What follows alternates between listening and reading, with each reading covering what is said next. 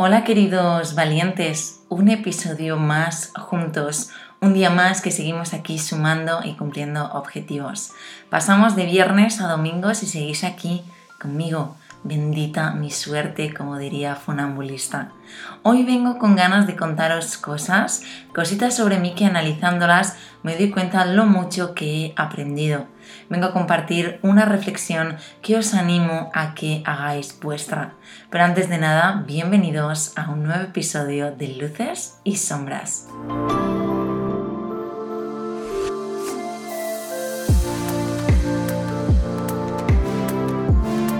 Siempre he creído que el cambio es una cuestión de actitud más que un acto en sí mismo, pero nunca me había atrevido a hacerlo más allá de pequeñas acciones físicas que daban como resultado un aspecto distinto en mí, pero en realidad yo seguía siendo la misma. Esto me condujo a la obviedad de que por mucho que el exterior cambie, si no existe la actitud del verdadero cambio en nuestro interior, todo seguirá exactamente igual que estaba. Por lo tanto, ni la ropa que lleves, ni el flequillo que te cortes, ni el color de pelo que te pongas, ni el uso o no de maquillaje, ni mucho menos los kilos de más o de menos, te convierten en una persona distinta a la que siempre fuiste dentro de ti. Porque si todo esto no lo acompañas con una actitud distinta ante la vida, la vida interpretará que nada se ha modificado y obtendrás, por lo tanto, de ella lo mismo que hasta ese momento.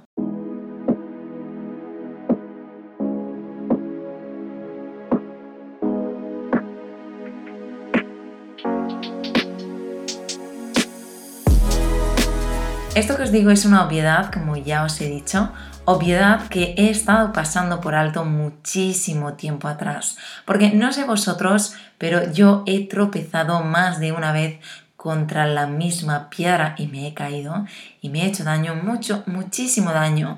Y aunque me volvía a levantar una y otra vez, cada vez me sentía más cansada, más dolorida y más idiota por haber caído de nuevo en lo mismo. Porque aunque estuviera disfrazado de aparentemente cosas distintas, siempre se trataba de lo mismo hasta que no he tomado la determinación de comenzar mi metamorfosis, la de verdad, la que acepta el pasado, la que acepta errores y aciertos, la que acepta tropiezos y puestas en pie, la que dice adiós a personas y a cosas que ya no aportan nada en mi vida con pena, sí, con mucha pena, pero se despide para siempre. Esa metamorfosis que respeta mis cicatrices sin intentar ocultarlas porque he aprendido a que son el engranaje que me recuerdan cada día quién quiero ser a partir de ahora. A partir de ahora las muestro sin miedo, sin miedo de ser juzgada, porque ahora aquí ya no hay espacio para complacer antes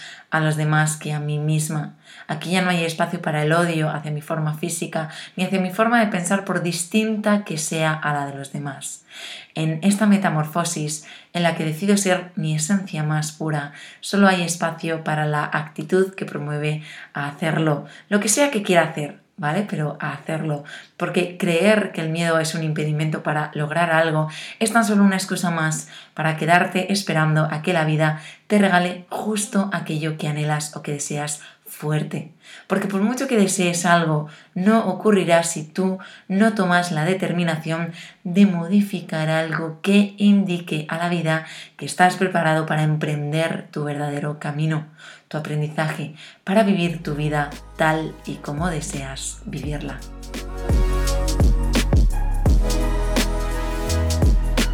En este proceso me he dado cuenta que llevo toda la vida queriendo que las cosas ocurran rápido y de forma inmediata, exigiéndome más de lo que podía darme a mí misma, autodestruyendo mi autoconfianza.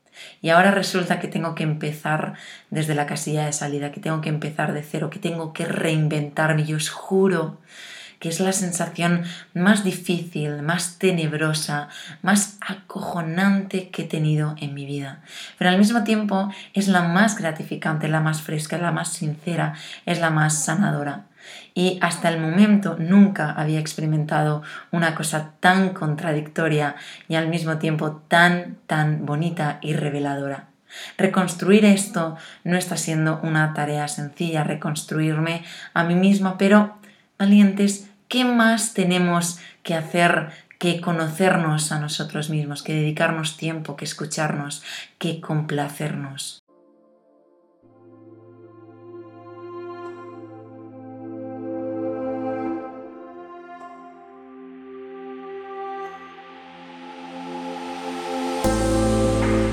De todo esto que os cuento me di cuenta haciendo lo que más me gusta hacer, escribir.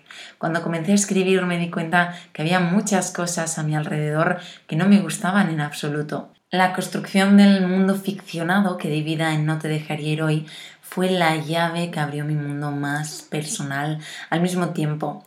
La historia contada a través de unos personajes inventados fue la guía que me condujo hasta mis decisiones actuales porque poner límites a lo que pensaba que sería para siempre ha sido dolorosísimo y aún trabajo en este dolor, pero ahora desde la felicidad de haber hecho lo correcto y con el convencimiento y la tranquilidad de que ahora sí, que viene todo aquello que tanto había deseado, porque ahora, convirtiéndome en mariposa, me siento capaz de volar tan alto como siempre he querido.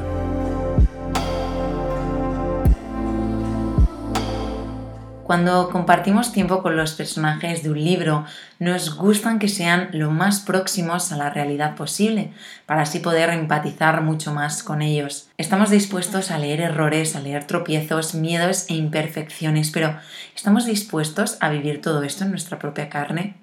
Sé valiente, el libro que siempre quisiste leer. Sé la mejor recomendación para este verano. Conviértete en protagonista y toma posesión de lo que ocurre en tu vida. Acepta ser personaje secundario cuando te toque porque recuerda que sin ellos los protagonistas nunca serían protagonistas. Ten la actitud que mereces porque sí. Todo esto recuerda que tan solo lo haces por ti mismo.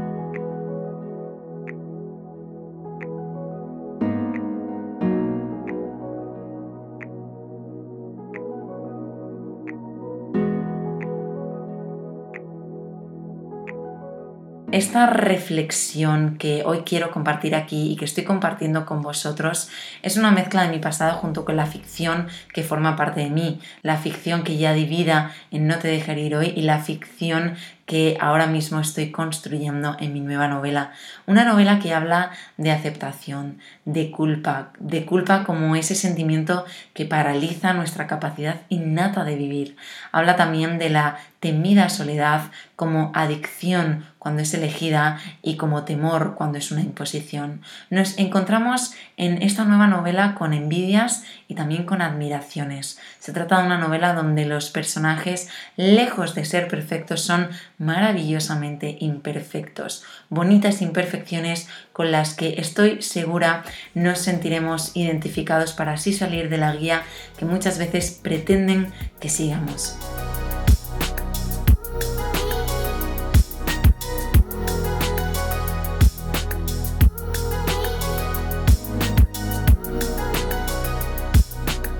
Mi único y sincero objetivo es provocar algo en vosotros, oyentes, lectores, porque mi definición de éxito sigue siendo exactamente la misma que con mi primera novela. Es la de ser capaz de haceros pensar, de emocionaros y de que algo, por pequeño que sea, cambie para siempre dentro de vuestros corazones. Y como lo prometido es deuda, aquí os voy a leer un trocito muy pequeño de esta nueva novela.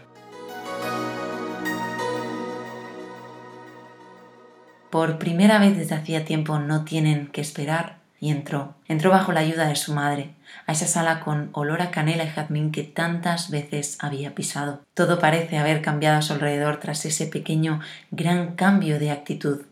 No sabría explicar cómo, pero hasta su respiración se había calmado. Ahora percibe su entono manso, cuando antes vibraba salvaje. Incluso se atreve a reconocerse como el de siempre, aunque no el de antes.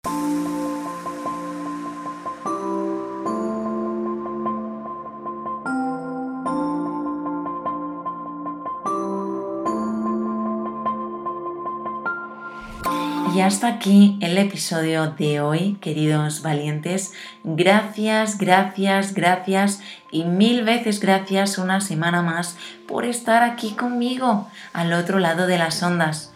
Os animo a que reflexionéis sobre todo esto que os he contado, que lo apliquéis a vuestra propia vida y a vuestra propia experiencia y que, toméis la actitud que solo vosotros os merecéis. Os mando un beso enorme y recuerda, cree valiente en la magia de los nuevos comienzos.